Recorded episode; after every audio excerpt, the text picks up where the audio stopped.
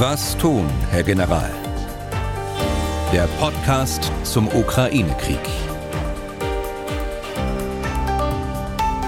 Dazu herzlich willkommen. Ich bin Tim Deisinger, Redakteur und Moderator bei MDR Aktuell in Leipzig, unser Experte für alle Fragen rund um den Ukraine-Krieg. Auch wenn es um die Auswirkungen beispielsweise auf die Bundeswehr geht, ist der frühere NATO-General Erhard Bühler heute wieder mal in Berlin. Tag, Herr Bühler.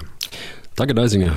Zur aktuellen Situation gibt es heute einiges zu besprechen. Die militärische Lage an sich, Solidar ist ja wieder ein Stichwort, dann äh, wieder mal Umbesetzungen an der Spitze der russischen Streitkräfte oder auch die Meldungen, dass der russische Artilleriebeschuss ungewöhnlich stark nachgelassen hat. Die Diskussion um Panzerlieferungen in die Ukraine geht munter weiter, aber auch zielgerichtet weiter? Oder ist das eher so Mütchenkühlen Politik? Ja, und dann ist da die Frage, was bezahlen wir eigentlich an Militärhilfe? Nur das, was wir in die Ukraine liefern oder fließt möglicherweise Geld aus europäischen Töpfen letztlich zurück in die Taschen der Amerikaner? Und Bundeswehr, die Bundeswehr muss wohl langsamer wachsen als eigentlich geplant. Keine Leute, gerade in diesen Zeiten oder gerade wegen dieser Zeiten? Fragezeichen.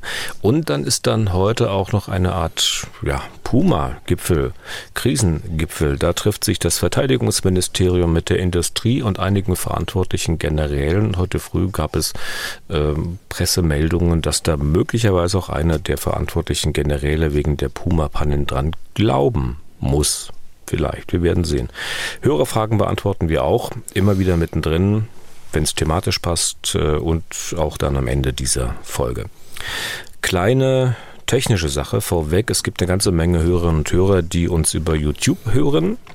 Hier kommt es immer mal wieder zu Verzögerungen bei den Veröffentlichungen aus den verschiedensten technischen Gründen. Das tut uns leid. Wir arbeiten auch intensiv dran, aber das ist im konkreten Fall keine einfache Sache. Sie kennen das ja vielleicht, kaum ist das eine Problem gelöst, dann tauchen zwei neue auf und so weiter. Auf jeden Fall haben wir es auf dem Schirm, bemühen uns weiter um Besserungen und haben natürlich auch weiterhin vor, diesen Podcast bei YouTube auszuspielen. Dies nur als kleine Bemerkung vorweg. Schauen wir auf die aktuelle Lage. Da sage ich vielleicht am besten noch dazu, dass wir aufzeichnen am Freitag, 13. Januar wir haben es jetzt kurz vor halb zwölf und da geht der Blick zunächst mal in Richtung Bachmut, Raum Bachmut, konkret nach Soledar, etwa zehn Kilometer nordöstlich von Bachmut Stadt. Vor dem Krieg gab es in Soledar etwa na, 10.000, 11.000 Einwohner. Keiner weiß, wie viele Zivilisten jetzt noch dort sind. Militär auf jeden Fall eine Menge und auch eine Menge toter Soldaten. Vielleicht wird man später sagen, dass die Kämpfe von Soledar und Bachmut die blutigsten überhaupt in diesem Krieg gewesen sind. Von russischer Seite kämpfen da hauptsächlich Söldner der Wagner-Gruppe und deren Chef Prigozhin hat wohl am Dienstag kurz nach der Aufzeichnung unseres Podcasts am Dienstag verkündet, dass man die Stadt eingenommen habe.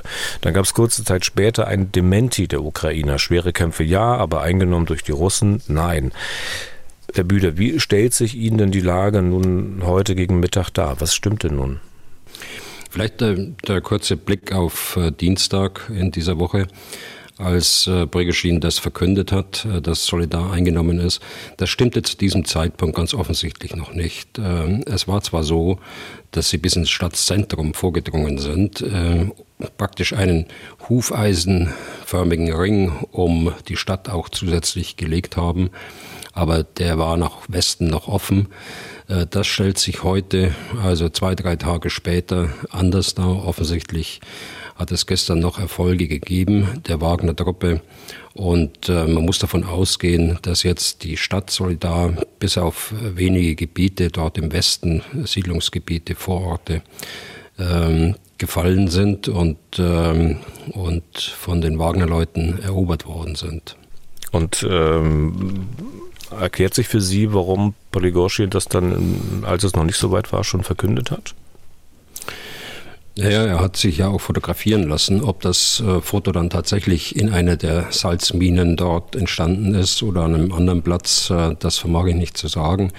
Aber offensichtlich aus seiner Wahrnehmung heraus äh, zu diesem Zeitpunkt glaubt er, dass Solidar insgesamt äh, äh, gefallen ist.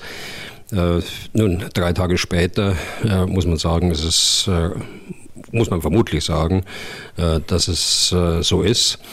Äh, aber ich äh, denke, er braucht den Erfolg. Äh, er hat zugesagt, schon im August, Anfang September, dass Bachmut, der Raum Bachmut erobert wird durch seine Wagner-Leute. Er hat ja die russische Führung, die russische militärische Führung, genauer gesagt, ganz harsch kritisiert und äh, braucht deshalb den Erfolg, auch weil er zu einer solchen ähm, bedeutenden Person im, im System Putin in Russland aufgestiegen ist und äh, wollte das eben persönlich sehr schnell verkünden. Und die Ukraine hat richtigerweise gesagt am Dienstag, es ist noch nicht so. Äh, es ist äh, so, dass die ukrainischen Soldaten noch in den Westhallen der Stadt stehen, äh, dass es dort noch heftige Kämpfe gibt. Wobei, äh, Stichwort heftige Kämpfe, man muss davon ausgehen, äh, dass die heftigen Kämpfe auch noch weitergehen, während wir sprechen. Hm.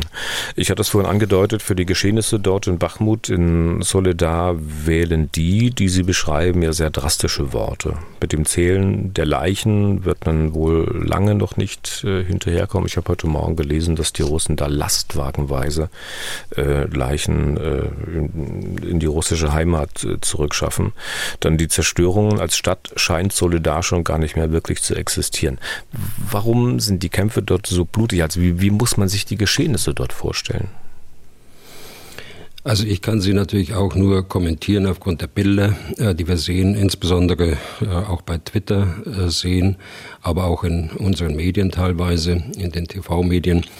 Es ist wohl so, dass Solidar angegriffen worden ist mit abgesessenen Soldaten der Wagner-Truppe dass man äh, Strafgefangene, die man rekrutiert hat für Wagner, vorausgeschickt hat und ohne Rücksicht auf eigene Verluste dort äh, versucht hat, eine Lücke zu finden in diesem äh, bebauten Gebiet äh, der Stadt Solidar. Und man hat sie gefunden äh, und äh, so ging man Haus für Haus vor unter schwersten Verlusten. Man spricht von alleine 10.000 Verlusten der Wagner-Gruppe im Raum äh, Solidar und das ist natürlich ganz gewaltig. Hm.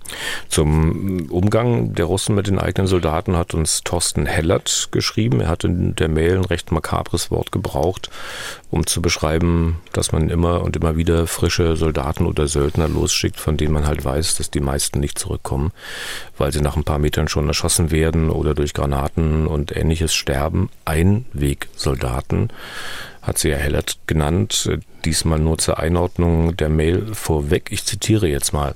Wenn nur ein Bruchteil der öffentlich zugänglichen Bild- und Videoquellen der Realität entsprechen, offenbaren sie doch sehr deutlich, mit was für einer buchstäblich Menschenleben verachtenden Taktik Russland vorgeht, auch was die eigenen Soldaten angeht. Meine Frage, kann Russland seinen Vorteil an Einwegsoldaten im Frühjahr noch in ähnlicher Weise ausspielen, wenn ein schweres Gerät wieder manövrierfähig ist? Ähm, oder ist jetzt das Zeitfenster, in dem diese Taktik besonders erfolgreich funktioniert? Erfolgreich ist bei den immensen Verlusten natürlich so eine Sache, aber sie scheinen damit ja langsam aber sicher auch Bachmut zu knacken. Liebe Grüße. Also ich glaube, dass äh, Soledar als Stadt überbewertet ist, äh, als äh, Sprungbrett nach Bachmut. Das vielleicht zum einen. Bachmut, das hat er nicht geschafft, mit seiner Wagner-Truppe bisher einzunehmen. Und deshalb haben sie etwas weiter nördlich dort eine Zusammenfassung der Wagner-Truppe versucht und haben dann erfolgreich die Stadt Solidar eingenommen. Aber die Stadt Solidar ist, äh, wie gesagt, kein äh, Sprungbrett äh, nach Bachmut. Bachmut, wenn man das knackt, wenn man das langsam aber sicher knackt, wird es auch unter, unter hohen Verlusten nur möglich sein. Aber da spielt Solidar nicht so eine besondere Rolle. Die Versorgungslinien, die hier in Solidar unterbrochen worden sind, die, für die gibt es Ersatz. Da gibt es andere Versorgungslinien, die nach Bachmut hineinführen. Insofern ist das, äh, glaube ich, äh, nicht so kriegsentscheidend, äh, diese Stadt zu haben. Äh, was die äh, Taktik angeht, das ist eine Taktik, äh, die kann man den Wagner-Leuten zuschreiben.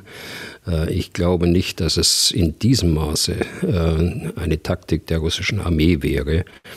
Vor allen Dingen nicht in dem Zustand, in dem sie heute ist. Mhm. Es ist auch immer wieder die Rede gewesen davon, dass Soldaten da, weiß nicht, unter Drogen bestehen, nach vorne laufen und denen anscheinend völlig egal ist, dass sie beschossen werden. Ja, das ist äh, äh, durchaus plausibel, äh, dass es so ist. Und es sind eben ein besonderer Menschenschlag. Es sind äh, äh Straftäter, es sind äh, Gefangene, die jahrelang im Gefängnis saßen und die jetzt eine Chance gesehen haben, durch ihren Einsatz dort begnadigt zu werden und dann nach dem Krieg auch freikommen. Aber viele, viele dieser Strafgefangenen verlieren eben ihr Leben, dadurch, dass es rücksichtslos von den Wagner-Leuten ausgenutzt wird und man gerade diese nach vorne schickt in die vordersten Reihen. Und äh, wenn sie es nicht tun, äh, das, und die Berichte sind auch plausibel, dann äh, werden sie selbst erschossen von ihren eigenen Leuten. Äh, Nochmal zu Bachmut selbst. Ähm, Herr Hellert hat von Bachmut-Knacken äh, gesprochen, haben Sie auch übernommen. Sie haben zwar gesagt, Soledar ist äh, sicher kein Sprungbrett nach Bachmut, aber die Stadt Bachmut selbst, die steht ja auch nach wie vor schon seit Wochen, Monaten unter gehörigem Druck. Haben Sie den Eindruck, dass die Ukrainer diese Stadt vielleicht auch bald werden aufgeben müssen? Das ist schwer zu sagen, aber äh, im Augenblick spricht da nichts äh, dafür. Äh, sie haben hier massive Verteidigungsstellungen, aus denen sie kämpfen und aus denen sie äh, den Russen schwere Verluste zufügen. Äh, ich äh, weiß nicht, ob äh, sie diesen Vorteil weggeben, weil eben Bachmut, wie ich schon immer gesagt habe, ein, ein Eckpfeiler dieser Verteidigungslinien durch den Donbass ist und ein Schutz für das stark besiedelte, auch industriell wichtige Gebiet dann in Kramatorsk und Sloviansk darstellt. Hm.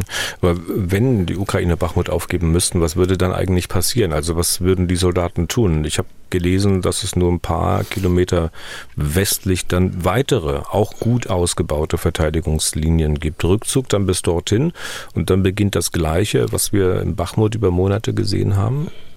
Ja, es ist ein tief gestaffeltes Verteidigungssystem. Es gibt Verteidigungslinien, die weiter rückwärts äh, liegen, also weiter im Westen zu.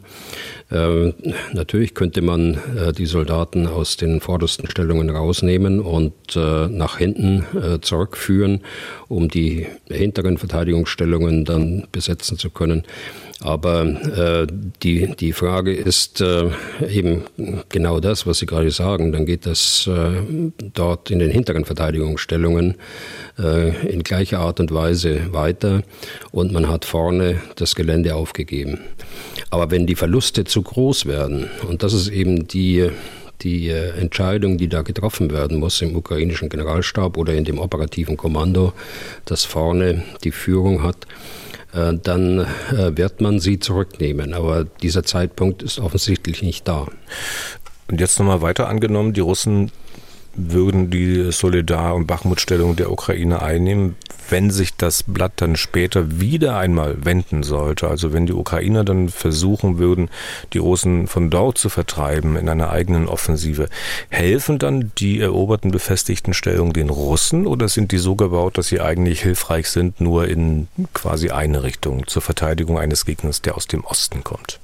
Also die sind aufgebaut worden ähm, in ihrer Geometrie, äh, in ihrer Staffelung, äh, so dass sie äh, eine Verteidigungsstellung nach Osten hin darstellen. Äh, dennoch kann man natürlich einen Graben so oder so auch äh, verwenden, äh, aber ich glaube, dass selbst wenn sie es aufgeben, dann würden die Ukrainer nicht versuchen, im Gegenzug nun auch wieder frontal gegen Solidar und Bachmut anzugreifen, sondern da würden sie andere Wege finden. Hm. Dann haben wir vernommen, dass es wieder mal einen Wechsel an der Spitze der russischen Invasionstruppen gibt. Jetzt soll der russische Generalstabschef Gerasimov selbst das Kommando übernehmen und äh, General Sorowikin nur noch Stellvertreter sein. Warum? Wieso? Was bedeutet das für den Kriegsverlauf? Also das Führungssystem war ja von Beginn des Krieges an unter Kritik gestanden, nicht nur äh, von Kommentatoren aus dem Westen, sondern auch äh, von Kommentatoren aus Russland selbst. Äh, wir erinnern uns, dass die operative Führung der Truppe aus dem, aus dem Verteidigungsministerium erfolgt ist, aus dem Generalstab äh, der russischen Armee. Man hatte keinen operativen äh, Kopf vor Ort äh, mit einem Hauptquartier, der tatsächlich die Operation äh, geführt hat. Das hat sich geändert irgendwann im, im Laufe des Frühsommers äh, in dem ein, äh, im Englischen würde man sagen, ein Joint Commander, also ein Streitkräfte-gemeinsamer äh, Kommandeur eingesetzt worden ist, der eben äh, Luftstreitkräfte, Marine äh, und auch äh, Heer, äh, das Heer äh, kommandiert. Man hat da in Säulen gearbeitet äh, bis dahin. Dies hat man äh, aus persönlichen Gründen hat man diesen diesen Oberkommandierenden wieder abgelöst und hat ihn dann ersetzt äh, schließlich im äh, September Oktober äh, durch den General äh, Sorowikin. Und äh, man könnte also sagen positiv ausgedrückt die Russen sind lernfähig. Sie versuchen ihr Führungssystem erneut zu verbessern und zu verändern Und das ist äh, in der Tat eine der Maßnahmen neben der Teilmobilmachung, neben der äh, Umstellung auf die Kriegswirtschaft, äh, die gezielt äh, dazu führen soll, dass die russische Armee wieder Erfolge äh, vor Ort dann auch verzeichnen kann. Hm. Aber das bemerkenswert ist äh, äh, Einsatz vielleicht noch äh, ja. bemerkenswert ist, dass man äh, Gerasimov genommen hat als Generalstabschef und dass man den bisher verantwortlichen General Sorowikin nun als einen von drei Stellvertretern nimmt ja. und sagt, man hat große Aufgaben und es deutet aus meiner Sicht darauf hin, dass man diese drei Stellvertreter jetzt für verschiedene Frontabschnitte als Streitkräfte gemeinsame Kommandeure verantwortlich macht äh, unter dem Urbefehl äh, von Gerasimov. Ja. Zu Gerasimov wollte ich gerade fragen, also wieso eigentlich der, wenn der Generalstabschef ist, das erscheint mir schon ziemlich ungewöhnlich, dass er dann so einen Posten dort quasi an der Front übernimmt. Das macht ja auch zeitweise mal den Eindruck, dass äh, Gerasimov in Ungnade gefallen sei. Heißt das jetzt, dass es doch nicht ist oder ist das sogar eher ein Ausdruck dessen, denn wenn einer mal Generalstabschef ist und dann diesen Posten übernehmen soll, dann ist das doch eigentlich so für mein Verständnis eine Herabstufung oder? Ja, äh, kann man so sehen. Also wir haben Gerasimov immer so eingeschätzt, dass er wirklich einer der, der klügsten Köpfe dort äh, in der russischen Armee, in den russischen Streitkräften insgesamt äh, ist. Äh, was nun dazu führt, äh, das wird man vielleicht erst später mal herausfinden können. Ich denke, eine Möglichkeit ist einfach persönlicher Ehrgeiz auch von ihm, der die Misserfolge gesehen hat. Er ist ja ein konzeptioneller Kopf im Grunde genommen. Er hat äh, versucht, die russische Armee zu reformieren die letzten Jahre. Und äh, da würde ich also nicht ausschließen wollen, dass er sagt, äh, so jetzt äh, zeige ich es mal, wie es geht. Äh, also persönlicher Ehrgeiz. Aber die zweite Möglichkeit ist auch nicht von der Hand zu weisen, dass man ihm die Misserfolge der russischen Armee unmittelbar anlastet. Und es gibt ja genügend Hardliner, die das tun in der Öffentlichkeit in Russland. Und äh, deshalb schickt man ihn jetzt in die Ukraine. So jetzt äh, bringt das wieder in Ordnung, was du da angerichtet hast. Also quasi so eine Art Bewährung dann für ihn. Genau, das, äh, das wäre die zweite Möglichkeit, eben die ich gerade angesprochen habe als, als Bewährung. Hm. Würde dagegen möglicherweise sprechen, dass er ja offenbar immer noch Generalstabschef ist. Also ich habe zumindest nicht gehört, dass Putin einen neuen ernannt hat. Naja, das ist beiden Möglichkeiten gemeinsam. Äh, er hat keine neuen ernannt. Äh, ganz offensichtlich äh, soll er beide Aufgaben gleichzeitig wahrnehmen. Hm. Ähm Putin äh, hat bei der Umbesetzung von, von größeren Aufgaben gesprochen. Sie hatten es auch schon angedeutet. Von größeren Aufgaben, die anstehen, könnte das ein Hinweis darauf sein, dass vielleicht eine größere russische Offensive bevorsteht? Also wir müssen immer im Auge behalten, dass die politischen Kriegsziele Russlands dieselben sind wie bereits zu Beginn des Krieges. Und das ist ja um Weihnachten herum durch Lavrov noch mal bestätigt worden. Äh, die operativen Ziele, die mussten im Laufe äh, des Krieges ständig nach unten korrigiert werden durch den Abwehrkampf der ukrainischen Armee, durch die kluge Operationsführung äh, innerhalb der, der elf Monate immer nach unten. Wenn es jetzt aber gelingt, Zeit zu gewinnen, um äh, die Maßnahmen jetzt äh, Umstellung des Führungssystems, äh, Teilmobilmachung, Umstellung auf die Kriegswirtschaft, äh, wirken zu lassen, äh, dann wird man wieder zu umfangreicheren operativen Zielen zurückkehren. Das ist also nicht eine Einbahnstraße, die immer nur zur Verkürzung der Ziele führt, sondern bei gleichbleibenden Kriegszielen wird man äh, auch wieder versuchen, die operativen äh, Ziele, also Schwarzmeerküste, Kiew, und all das, was wir vorher gesehen haben am Beginn des Krieges, dann wieder äh, zu erreichen. Im Norden und im Süden zu halten, ist im Augenblick äh, die Absicht, in der Mitte anzugreifen, um möglichst viele ukrainische Truppen dort zu binden, damit sie nicht selbst in die Offensive gehen können. Äh, man nimmt dort große Verluste in Kauf und damit versucht man Zeit zu gewinnen.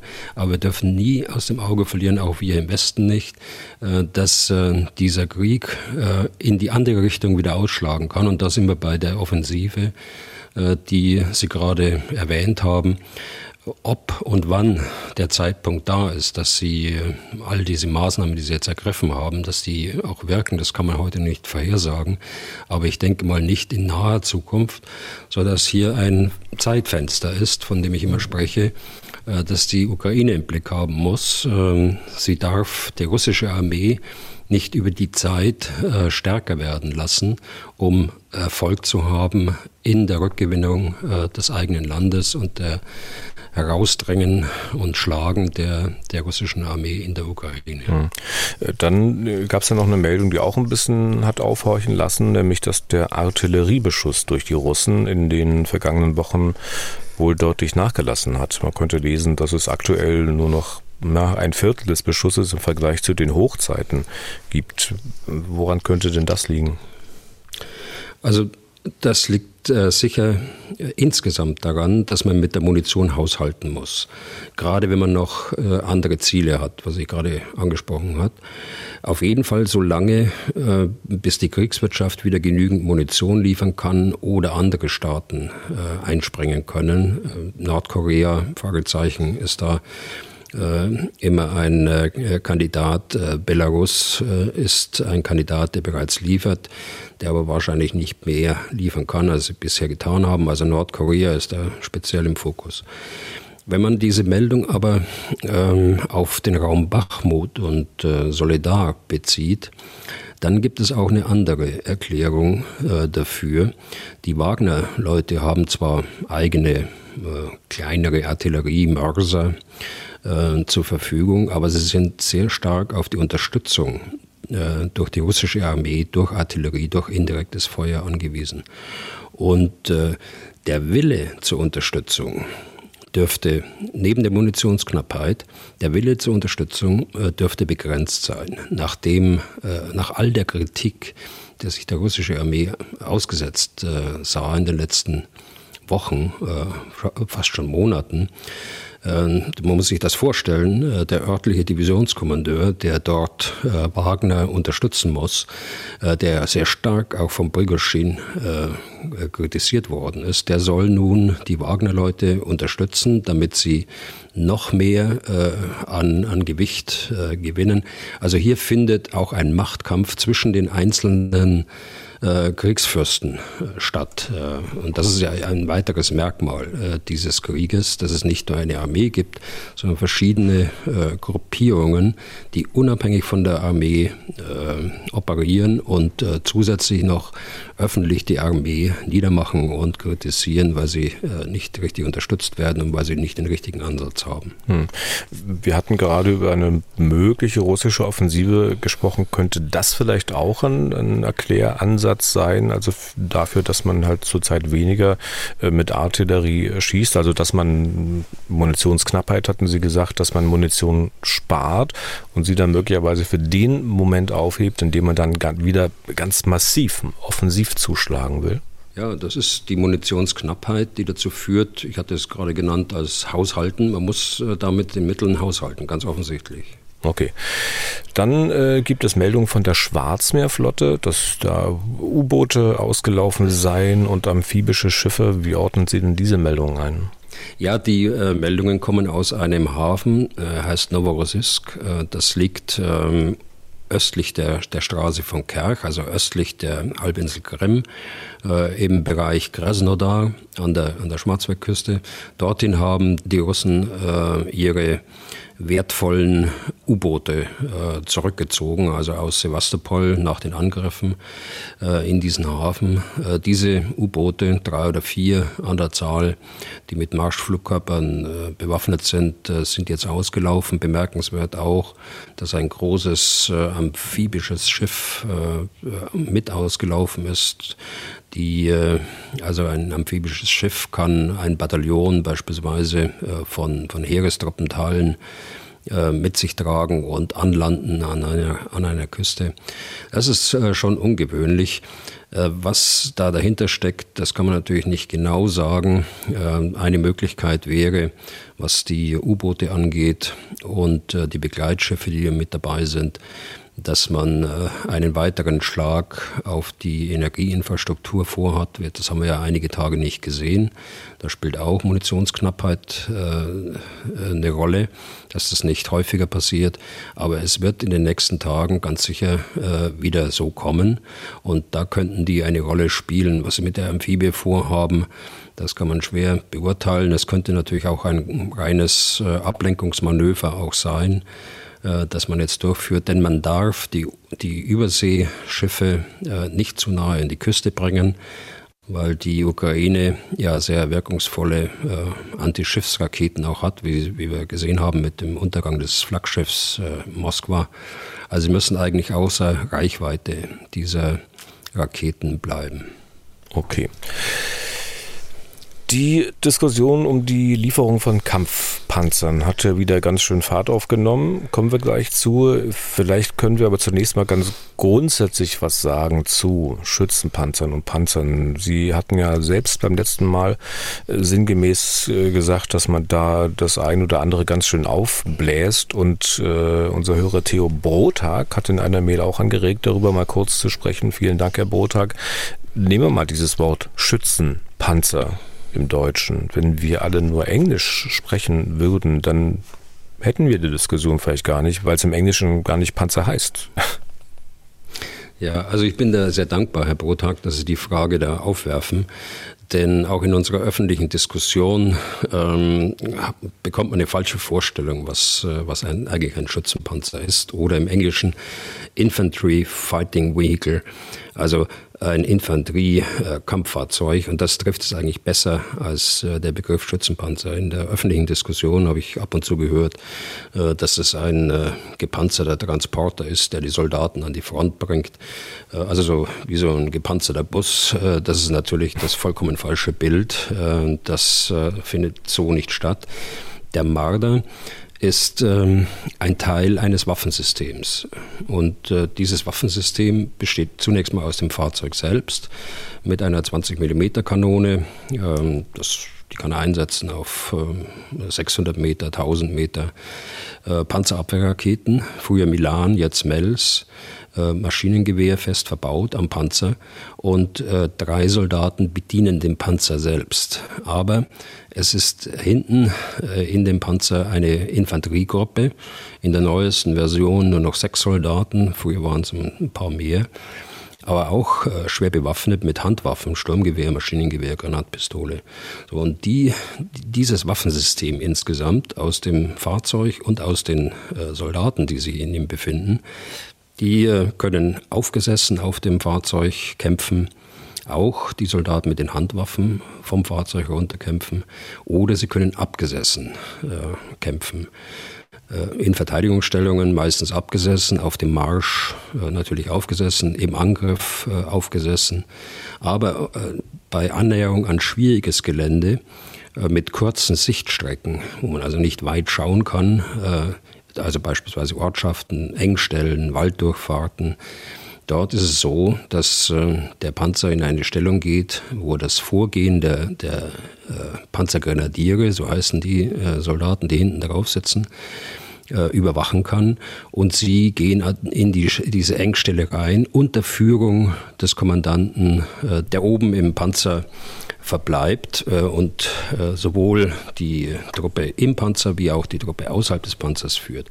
Also man sieht schon, alleine dieses Waffensystem erfordert eine ganz komplexe Führungsleistung und auch eine entsprechende Ausbildung, eine Vielzahl von Übungen, um die notwendigen taktischen Fähigkeiten zu erwerben, hm. um dieses Waffensystem einzusetzen. Und es kommt noch eins dazu. Äh, diese, das wird ja nicht alleine eingesetzt, sondern äh, im Zug- und Kompanierahmen, also drei bis äh, zwölf, vierzehn Schützenpanzer. Und sie müssen immer im Blick haben, dass sie unterstützt werden durch die Artillerie, durch die Pioniere unterstützt werden, durch Kampfpanzer unterstützt werden und so weiter. Also sie müssen einen breiten Blick auch auf das Gefechtsfeld haben und nicht nur auf ihr eigenes Waffensystem. Also weit mehr als nur ein, ähm, ein gepanzerter Transporter. Ja. Und äh, Panzer und Schützenpanzer, äh, die tauchen in aller Regel dann auch gemeinsam auf. Wie muss man sich denn das im Gefecht vorstellen?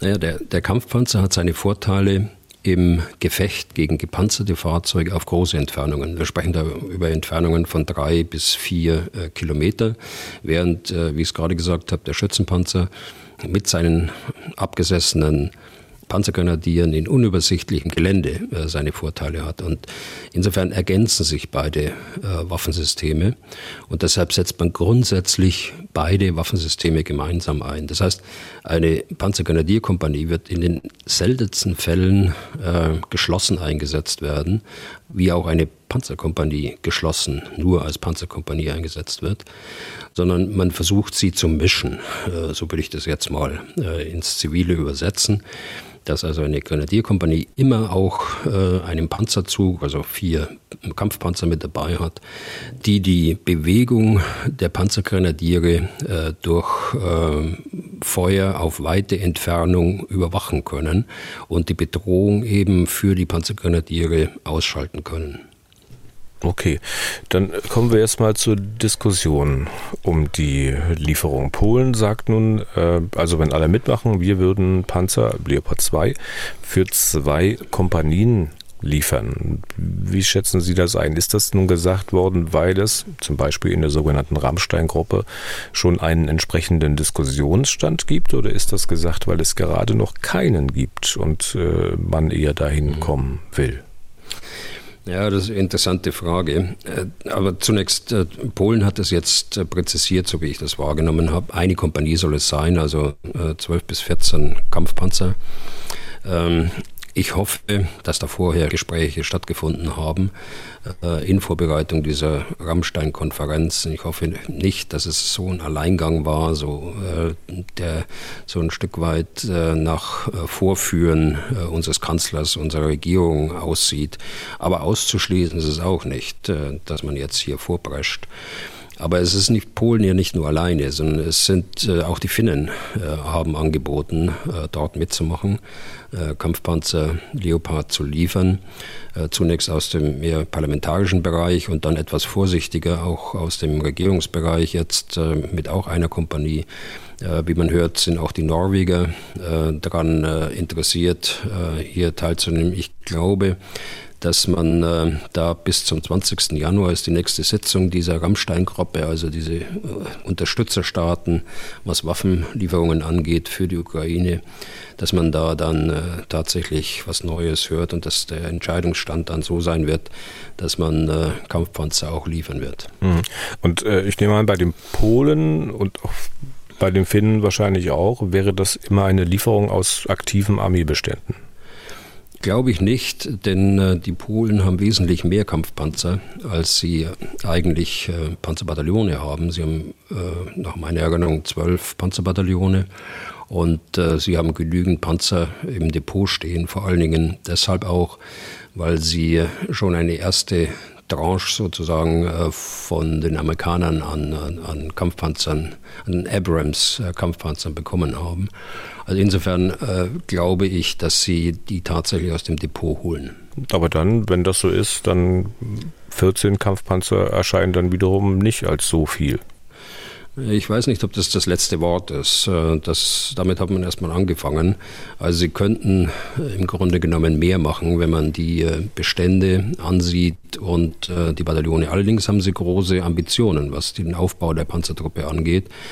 Äh, wir erinnern uns, dass, äh, dass sie auch jetzt äh, Kampfpanzer aus Südkorea bestellt haben, zusätzlich zu den T-72, die sie modernisiert noch haben und zusätzlich zu den Kampfpanzern Leopard und den US-Kampfpanzern Abrams. haben Sie schon mal überschlagen, Herr Bühler, was da in Summe möglicherweise an die Ukraine gehen könnte? Also mal so Strichliste gemacht, aus Deutschland so und so viel, aus Polen so und so viel, aus dem dann so? Nein, das, das habe ich noch nicht gemacht. Äh, das müssen auch äh, diejenigen machen, die dann jetzt in dieser Rammstein-Gruppe zusammensitzen.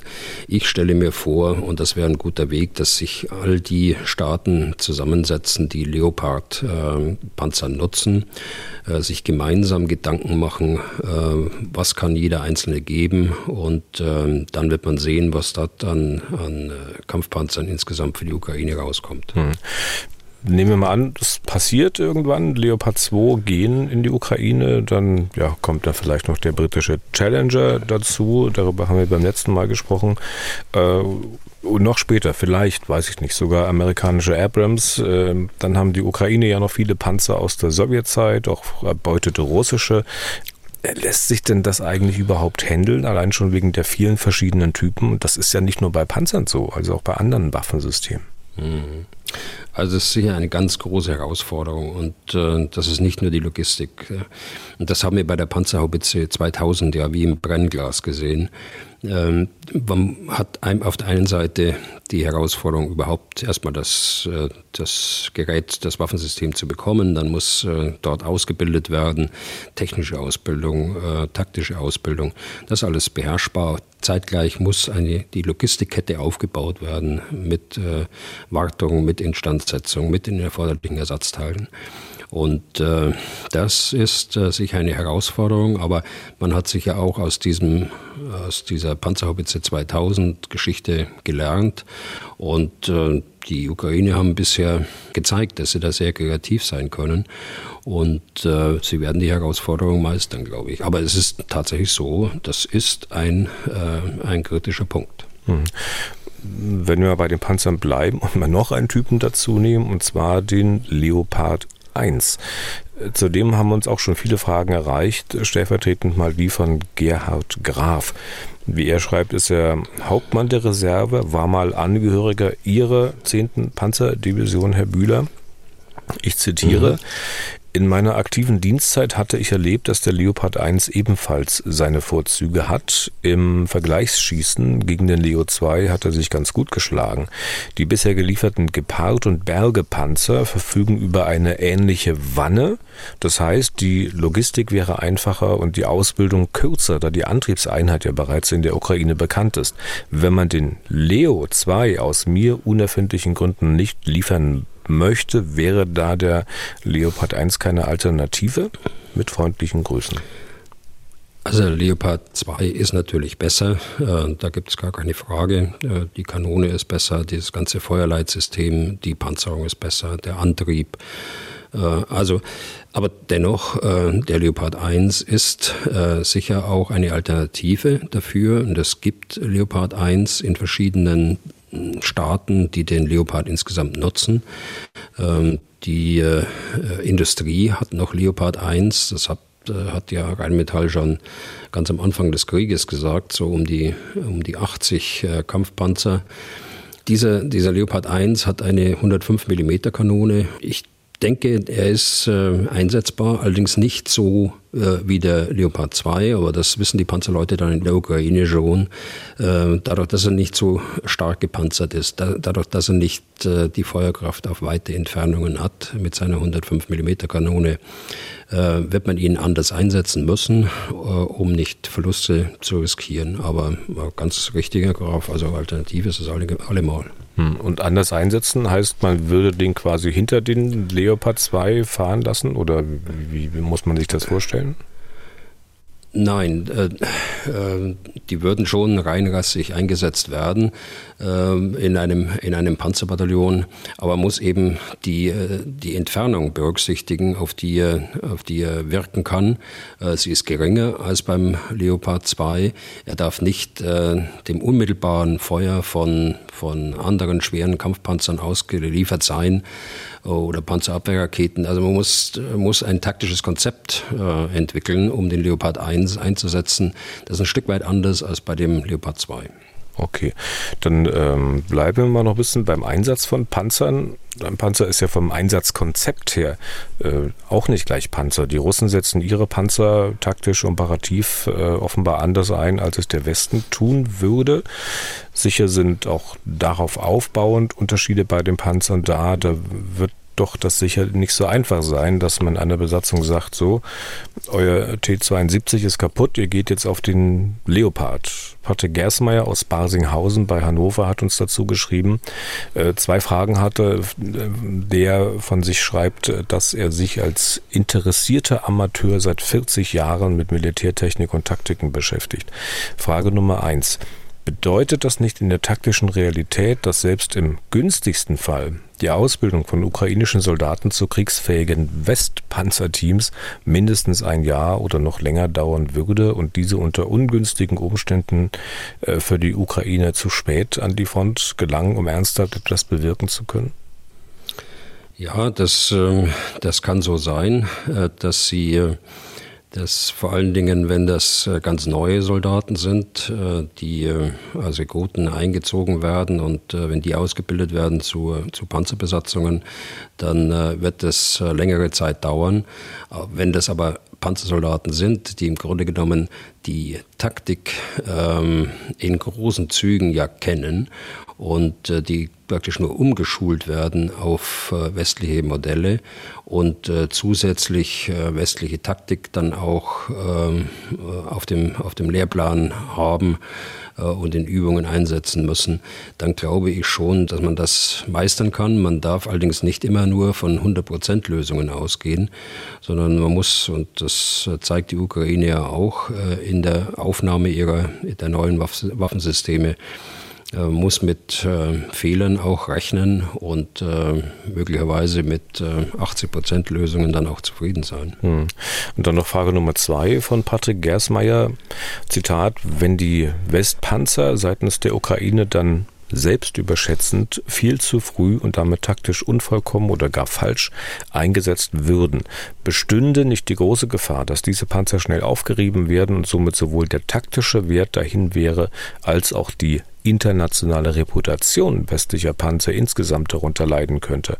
Ein negatives Beispiel ist der völlig artfremde Einsatz türkischer Leopard in Syrien, der mit ungewohnt hohen Verlusten endete. Vielen Dank für Ihre Einschätzung. Mhm. Ja, so will ich das aber nicht verstanden wissen, wenn ich sage, dass man mit dem einen oder anderen Abstrichen äh, leben muss. Äh, ich glaube, die Ukrainer sind schon gut genug, äh, dass, sie, dass sie nicht riskieren, dass ihre Panzer schnell aufgerieben werden. Ähm, die internationale Reputation äh, westlicher Panzer, äh, das würde ich hintanstellen. Das ist dann, das sieht dann so aus, als ob man hier, das machen sie natürlich nicht, Herr Gersmeier, aber das sieht dann so aus, als ob man äh, so ein, so ein Hilfsargument findet, keine, keine liefern zu müssen. Das ähm, würde ich hintanstellen. Aber im Ergebnis, wenn es so wäre, wie Sie gesagt haben, dann äh, hätte man da schon ein Problem äh, mit, äh, mit der Begründung, warum die, die Panzer reihenweise ausfallen. Vor allen Dingen deshalb, weil wir es nicht genau abschätzen können, was tatsächlich der Grund ist. Aber nochmal, das ist jetzt eine theoretische Diskussion. Das würde ich als, als Argument für die Nichtlieferung nicht nehmen. Okay, dann jetzt mal noch ein Blick auf die Waffenlieferungen generell. Und zwar aus einem anderen Winkel. Bernhard Wimmer aus Bayern hat uns gebeten, mal auf Pressemeldungen einzugehen, die zwar schon eine Weile alt sind, äh, was sie allerdings nicht unbedingt uninteressanter macht. Diese Meldungen besagen im Grunde Folgendes. Ich versuche es mal ganz kurz zu machen. Die Ukraine macht Druck auf die Europäische Union, dass sie so und so viele Milliarden jeden Monat braucht. Die USA sagen der Europäischen Union zwei Dinge. Erstens, zahlt das Geld an die Ukraine doch einfach als Zuschuss und nicht als Darlehen. Und zweitens, schafft doch am besten einen Mechanismus, über den automatisch regelmäßig Geld in die Ukraine fließt. So, und dann wird eine Verbindung zu den US-Waffenlieferungen hergestellt. Die sind wohl in aller Regel keine Schenkungen, sondern werden entsprechend dem Land Lease Act 2022 nur verliehen oder verpachtet. Heißt, die Ukraine muss diese amerikanischen Waffenlieferungen alle bezahlen. Nur von welchem Geld? So, und für die folgende abschließende Frage rühre ich jetzt mal alles entsprechend der Meldung zusammen. Ist es dann am Ende so, dass die Europäische Union letztlich die Waffenlieferungen der Amerikaner bezahlt.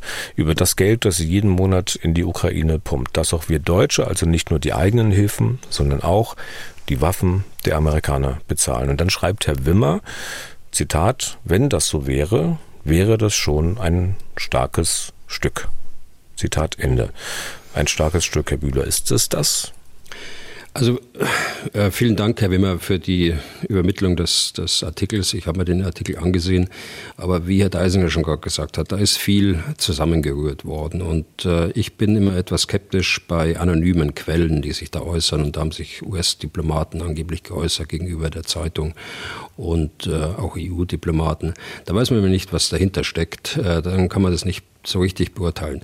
Also was Fakt ist, ist, äh, jedes Land äh, hat seine eigenen Regularien, wie es äh, Waffensysteme abgeben kann. Das haben wir auch in der Bundeswehr. Die Bundeswehr kann nicht einfach Waffensysteme verschenken oder auch Ausrüstung der Bundeswehr verschenken. Hier gibt es haushaltsrechtliche ähm, Bestimmungen, gesetzliche Bestimmungen und äh, die müssen eingehalten werden. So ist es bei den Amerikanern und so ist es bei uns. Wir machen das mit einem Ertüchtigungsfonds, der eine äh, haushaltsrechtliche, gesetzliche Grundlage hat und aus diesem Ertüchtigungsfonds werden die Waffensysteme bezahlt, die wir äh, liefern. Zugleich gibt es auf der europäischen Ebene eine, einen Topf, einen Fonds, die äh, Friedensfazilität heißt das, äh, aus dem äh, auch Waffensysteme, die aus Europa kommen, dort äh, für die Ukraine bereitgestellt äh, werden können. Äh, bei den Amerikanern ist es so, dass sie das, ähm, das Muster gezogen haben, äh, das sie bereits angewandt haben in der Unterstützung der Sowjetunion im Zweiten Weltkrieg und die Unterstützung der Briten auch. Hier ist ja vieles an Material geflossen und äh, das Gesetz sieht also vor, dass das, dass das Material verliehen wird oder gepachtet wird vor dem Staat und dass der Staat irgendwann, der aufnehmende Staat, das dann irgendwann zurückzahlen muss. Die äh, Sowjetunion, da bin ich mir nicht sicher, ob äh, das tatsächlich alles bezahlt worden ist, denn hier ist eine Vielzahl von äh, Flugzeugen, von Panzern und so weiter äh, geliefert worden. Äh, sonst hätte äh, die russische Armee den Abwehrkampf gegen die deutsche Wehrmacht nicht bestehen können und letztlich auch die große Offensive nicht starten können gegen die deutsche Wehrmacht und gegen Deutschland. Ich glaube, es gab einen Unterschied zwischen Briten und Sowjetunion. Ich glaube, die Briten mussten, wenn überhaupt, nicht so viel zurückzahlen wie die Russen und die Russen haben es dann in, was nicht, in Rohstoffen oder ähnlichen Sachen bezahlt. Aber ja. der ist ja auch ein genau. Unterschied genau. mal, zu dem europäischen Ansatz, kann man das so sagen, bei den Amerikanern. Ich spitze wieder mal ein bisschen zu. Äh, die USA versuchen halt äh, auch auf diesem Wege aus dem Krieg ein Geschäft zu machen Nein, das, das glaube ich nicht. Ähm, jetzt, ähm, äh, auch wenn Sie mich als blauäugig jetzt bezeichnen würden oder der eine oder andere äh, Zuhörer, Zuhörerin, ähm, das glaube ich nicht. Ich glaube, dass da in diesem Artikel äh, dieses äh, so zusammengerührt worden ist, dass man zu dem Ergebnis kommen könnte. Äh, äh, tatsächlich ist, es aber so, äh, dass die Europäer und wir Deutsche für das bezahlen, das wir selbst liefern. Auf der anderen Seite hat ja Amerika sehr viel an Unterstützungsleistungen, über 30 Milliarden geleistet außerhalb der, der tatsächlichen Waffenlieferungen. Und die Europäische Union hat auch Zahlungen zugesagt. In äh, mehreren, mehrere Milliarden äh, Euro, einfach um den Betrieb des Landes aufrechtzuerhalten, um äh, äh die Gesellschaft äh, zu unterstützen, das Land Ukraine zu unterstützen, außerhalb von Waffenlieferungen. Und äh, hier ist angemahnt worden, dass die Zahlungen sehr schleppend funktionieren. jedenfalls gibt der Artikel das hier. Das kann damit zusammenhängen, dass die Europäische Union zunächst mal sehen will, und das ist durchaus legitim, was, äh, was wird mit dem Geld angestellt, wird die Energieinfrastruktur aufgebaut oder was auch immer äh, dort gemacht wird. Aber die beiden Sachverhalte jetzt zu verknüpfen, sozusagen, äh, die Amerikaner liefern Waffensysteme und wir bezahlen sie, das ist nicht zulässig. Hm. Aber wenn das jetzt nicht so schlimm ist, was die Amerikaner machen, warum machen es denn eigentlich die Europäer nicht genauso? Also vermieten und verpachten und dann nach dem Krieg alles zurückfordern. Könnt ihr mir vorstellen, dass diese Frage dann auch auftaucht? Naja, gut, äh, die äh, die äh, haushaltsrechtlichen Situation ist halt so bei uns, wie sie ist. Und man hat dieses Vehikel sozusagen genommen. Und die Europäische Union und die Mitgliedstaaten, die geben direkte Waffenhilfe praktisch und bezahlen die auch. Und bei den Amerikanern wird man sehen, ob sie tatsächlich das Geld einfordern. Allerdings ist es jetzt erstmal aufgrund ihrer rechtlichen Bestimmungen und ihres Gesetzes, ihres Land-and-Lease-Gesetzes, ähm, so gemacht worden. Ich kann mir aber vorstellen, dass es dann ähnlich wie damals in der Sowjetunion, hatten Sie angedeutet, dass es dort einen Deal gegeben hat, dass man sich in irgendeiner Art und Weise über die Schuld, die dort dann aufgelaufen ist, über die Jahre, ähm, dass man sich da Gedanken macht und äh, dass man da Lockerungen gegenüber der Ukraine letztlich beschließt. Hm. Jetzt noch ein kurzer Blick nach Deutschland und zwar auf die Bundeswehr. Eines der Modernisierungsprogramme bei der Bundeswehr heißt ja Trendwende Personal. Meint letztlich, dass jetzt nicht weiter Personal ab, sondern aufgebaut wird. Nächstes Etappenziel 200 3000 Soldatinnen und Soldaten bis 2025. Äh, so, und nun habe ich gelesen, dass man sich von diesem Ziel verabschieden muss. Jetzt heißt es, dass man dieses Ziel wohl erst im Jahre 2030, also fünf Jahre später, erreichen wird. Das äh, klingt jetzt auch schon wieder ziemlich nach Trauerspiel hier in Deutschland, Herr Bühler. Also das Trauerspiel eigentlich war, dass wir überhaupt Obergrenzen eingezogen haben. Äh, für Material und auch für Personal in der Bundeswehr äh, bis in die Jahre 2016, 2017. Da haben wir das abgeschafft. Äh, eine Bundeswehr muss wachsen können, wenn mehr Aufgaben da sind. Sie kann theoretisch auch wieder kleiner werden, wenn weniger Aufgaben da sind. Das ist ein ganz normaler Vorgang und der darf nicht durch eine Obergrenze behindert werden. Also insofern ist es ein positiver Schritt, dass wir dann im Jahr 2017, 2018 äh, beschlossen haben, 203.000 äh, Soldaten ist die neue Zielgröße gegenüber der alten von 182.000. Äh, Tatsache, und das ist auch richtig, was Sie gerade gesagt haben, Herr Deisinger, ist, dass wir vom Jahr 2018 an eigentlich immer so rumkrebsen zwischen 183.000, 184.000 und einfach nicht hochkommen. Äh, allerdings muss man sagen, dass ähm, das Programm, die 203.000 zu erreichen, war immer auf mehrere und viele Jahre angelegt vor dem Krieg. Äh, warum? Weil man nicht mit einem Schlag 20.000 äh, Soldaten, selbst wenn sie, wenn sie da wären, einstellen würde, weil das die, die Altersschichtung in einer solchen Organisation einfach völlig äh, durcheinander bringt, denn sie werden ja irgendwann mal auch mit einem Schlag wieder entlassen oder gehen in Pension. Also muss das sorgfältig aufbauen, will ich damit sagen.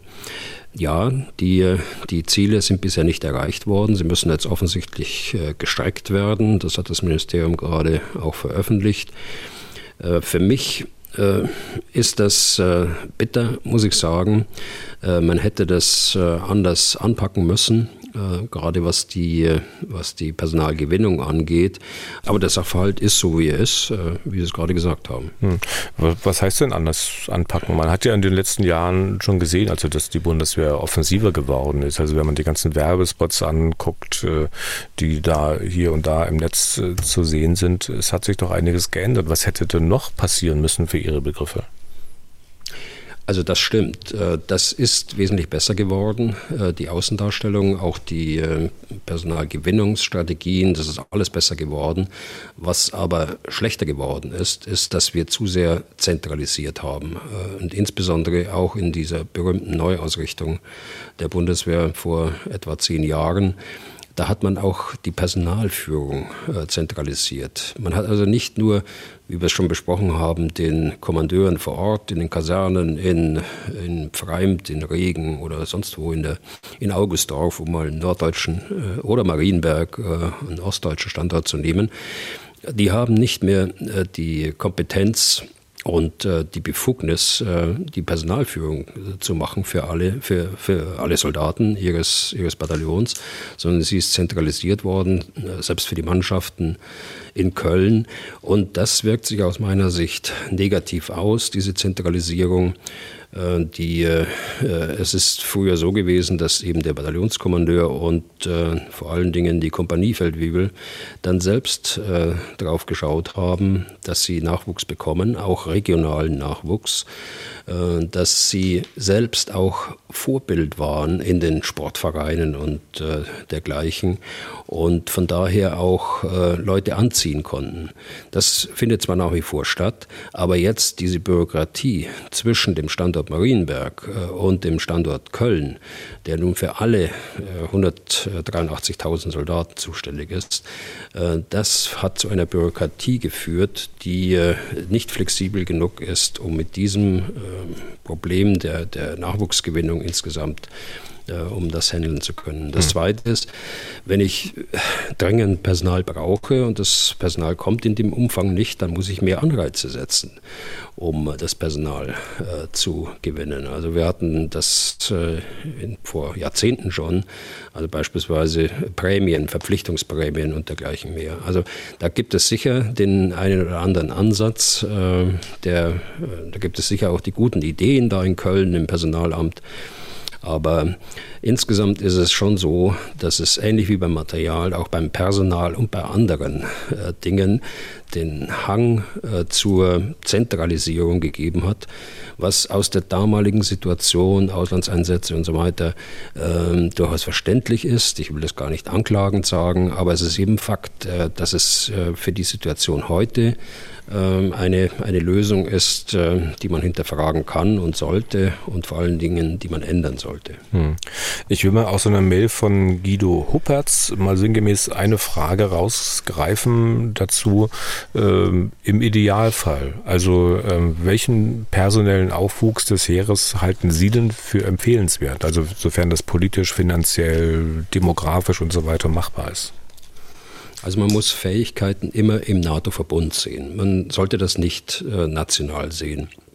Äh, das ist richtig, dass wir uns 2017 mit den Bündnispartnern zusammengetan haben, haben gesagt, wer macht was und äh, wie groß muss äh, welche Armee werden.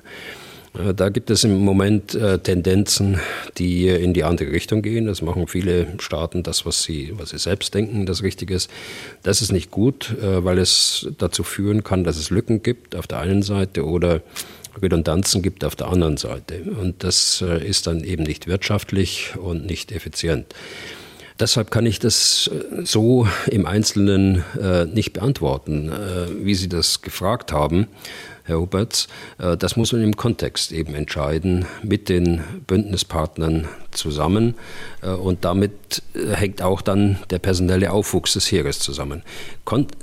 Heute ist es so, 203.000 ist das, was ich für erforderlich erachte, mittelfristig. Und dazu kommen etwa 100.000 Reservistenstellen also Soldaten, gewesene Soldaten, die jetzt dann im Reservistenstatus wieder eingezogen werden. Das sind etwa 60.000 von diesen 100.000 und äh, etwa 40.000 kann man äh, bezeichnen als interne Reservisten der Bundeswehr. Das sind also Soldaten, die äh, im Frieden Tätigkeiten machen, die äh, in einem Kriegsfall nicht notwendig sind. Äh, typisches Beispiel sind die unsere hervorragenden Musikkurs, die wir haben.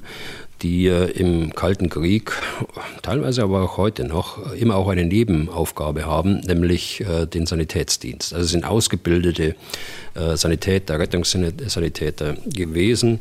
Der eine oder andere ist es noch, äh, aber das, solche, solche Aufgaben äh, muss man mit einer, einer weiteren Aufgabe belegen und das könnte der Sanitätsdienst sein. Und da gibt es viele Beispiele, auch die ganze Ämterebene, die Universitäten, die Schullandschaft, die wir haben.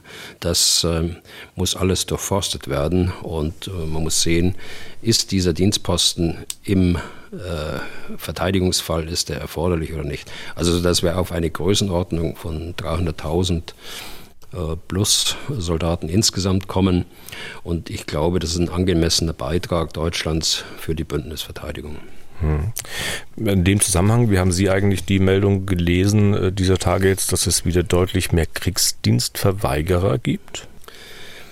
Wenn ich das richtig erinnere, diese Meldung, ist es so, dass es äh, waren es 900? Haben Sie das noch in Erinnerung? Ich glaube 1000 äh, Kriegsdienstverweigerer. Jetzt äh, im Jahr davor, glaube ich, waren es nur 200 etwa. Ja, äh, natürlich die Bilder, die uns äh, tagtäglich erreichen, diese fürchterlichen Bilder, jetzt auch gerade aus Bachmut und aus äh, Solidar, die führen, äh, führen natürlich dazu, dass der eine oder andere für sich selbst sagt, das kann ich mit meinem Gewissen nicht vereinbaren, da, dazu fühle ich mich nicht imstande, dazu bin ich nicht in der Lage, wie auch immer. Die, äh, das ist das gute Recht, das ist ein, ein Recht, das jeder hat, den Kriegsdienst zu verweigern. Es sind aber nicht, äh, bei weitem nicht äh, alle von, von den Kriegsdienstverweigerern tatsächlich Soldaten oder auch nur gewesene Soldaten, sondern das geht dann quer durch die Gesellschaft. Aber es gibt auch den einen oder anderen aktiven Soldaten. Ja, ein Grund, der da genannt wird, äh, durchaus bei aktiven Soldaten, die dann Kriegsdienstverweigerungsanträge stellen, dass sie nicht daran gedacht hätten, dass es wirklich mal Krieg ähm, geben könnte. Allerdings muss man natürlich auch sagen, es gibt ja gewissermaßen, das merken wir auch in den Mails, äh, eine Gegenbewegung. Also Leute, die sich ausgerechnet wegen dieses Krieges jetzt äh, in Richtung Militär bewegen und sagen, also was könnte ich denn tun? Ja, so ist es. Also es gibt die Gegenbewegung äh, und äh, wenn es wirklich so ist, äh, dass äh, jemand äh, aus dem aktiven Dienst heraus äh, gedacht hat, dass es nicht einen Krieg geben könnte, naja, das ist das ist natürlich ein bisschen kurz gedacht und da hat sich einer bei der Berufswahl eben nicht gründlich genug äh, mit den Herausforderungen, mit den Bedrohungen auch befasst. Natürlich, wir alle äh, haben geglaubt, dass der, der Krieg als, als Geisel verschwunden ist aus Europa. Äh, und müssen sehen, dass er jetzt wieder da ist. Äh, doch äh, lokale und, und regionale Auseinandersetzungen haben wir auch über die letzten Jahrzehnte gesehen und den Einsatz von Soldaten. Und in Afghanistan beispielsweise oder auch auf dem Balkan nun kann man das insgesamt nicht vergleichen, weder von der Intensität noch vom Umfang her, aber das spielt da zunächst mal für den Soldaten, für den Einzelsoldaten äh, keine Rolle. Denn äh, für den ist, äh, wenn er mit seiner Kompanie von den Taliban angegriffen wird, für den ist da Krieg. Ist auch richtig so. Ich meine, die Auffassung ist auch richtig so das, und die Wahrnehmung des Soldaten. Aber jetzt führen eben die Bilder, die wir aus der Ukraine sehen, doch zu mehr Leuten, die sich darüber Gedanken machen. Insofern finde ich das eine, eine normale äh, Entwicklung eigentlich, die uns da nicht sehr besorgen sollte. Das ist eben so. Äh, und ich denke, dass auf der anderen Seite die Gegenbewegung, die Sie gerade gesagt haben, ähm, äh, uns mit Zuversicht erfüllen äh, kann, dass die äh, Bundeswehr die Unterstützung auch in der Gesellschaft äh, bekommt, äh, die sie auch verdient. Okay, dann äh, noch eine Sache zum Thema Bundeswehr heute Nachmittag. Also kann sein, wenn der Podcast veröffentlicht wird, dass das Treffen dann schon läuft. Es soll ein naja, Art Krisengipfel geben zum Thema Puma. Das Verteidigungsministerium trifft sich mit der Industrie und auch mit äh, Generälen, die damit zu tun haben. Herr Bühler, was wird denn da passieren heute? Ja, das weiß ich nicht. Äh, wie immer haben wir die Glaskugel nicht dabei, Herr Deisinger, das wissen wir nicht. Aber äh, fest steht, dass ähm, ganz offensichtlich mehr da war als nur die Schuld der, der Industrie, so wie es einseitig da kurz vor Weihnachten ähm, adressiert worden ist die, äh, es ist ein ganzes, das ganze System äh, hat dazu beigetragen, äh, dass äh, die äh, äh, Puma dort ausgefallen sind. Und das System, da meine ich eben, äh, die, da ist die Industrie natürlich äh, ein Adressat. Auf der anderen Seite ist es auch die Truppe, es ist die Wartung, es ist die Instandsetzung, die eigene Instandsetzungskapazität, die man ja hat in der Bundeswehr, in den Logistikbataillonen. Es ist die bundeseigene Heeresinstandsetzungslogistik, ein ziviler Instandsetzungsbetrieb.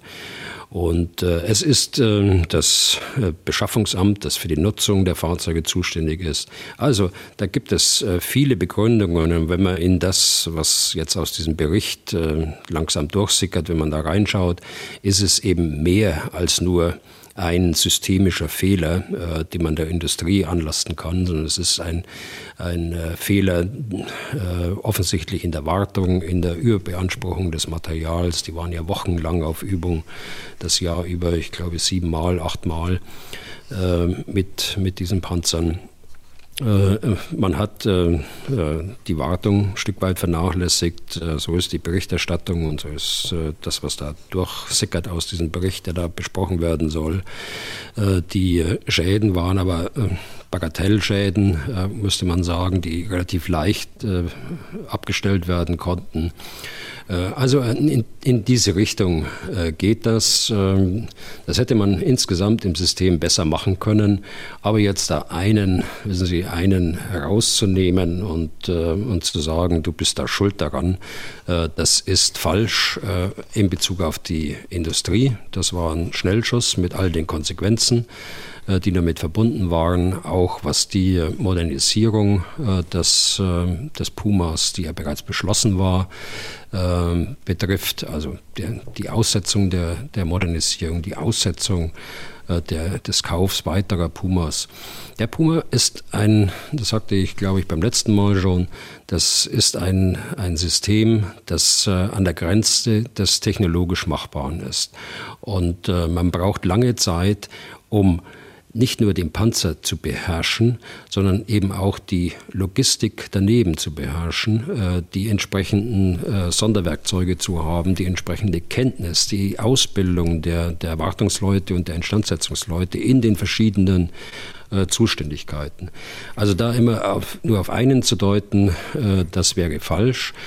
Vor allen Dingen deshalb, weil das Ministerium äh, auch in der Spitze die Verantwortung hat, äh, strukturelle Verbesserungen zu machen, die ja auf dem Tisch liegen und die ja auch seit anderthalb Jahren äh, bereits äh, äh, vorliegen.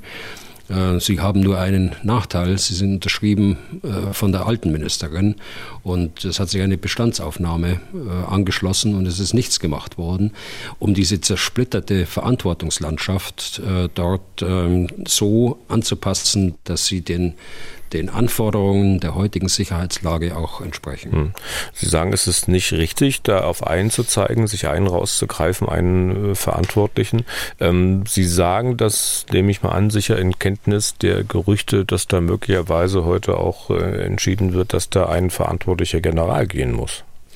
Ja, ja, aber da will ich mich an den Spekulationen gar nicht beteiligen. Das weiß ich nicht und das glaube ich auch nicht, äh, denn äh, die, diese Argumentation, die ich gerade gebracht habe, äh, hinter der stehe ich auch. Das sind für mich die Fakten.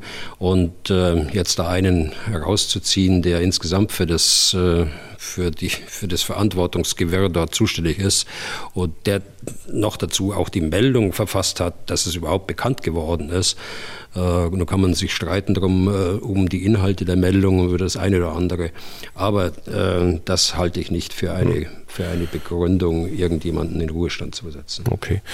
Nicht einen herausziehen. Wie wäre es denn, wenn man eine herauszieht? Böse Frage am Ende. ja. Ja, gut, äh, gute Frage. Nächste Frage. okay. Ja, Dann machen wir zum Schluss noch äh, eine äh, Hörerfrage. nur eine, weil die Zeit wirklich schon wieder gerast ist. Ähm, die Mail von Jens Schilling. Ich zitiere mal.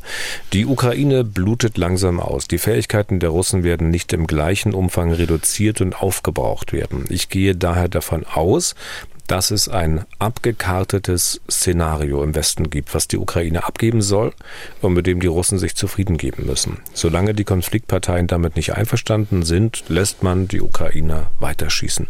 Schöner Nebeneffekt, die Russen werden geschwächt. Wenn der Hilferuf der Ukraine wieder laut wird, schicken wir großzügig.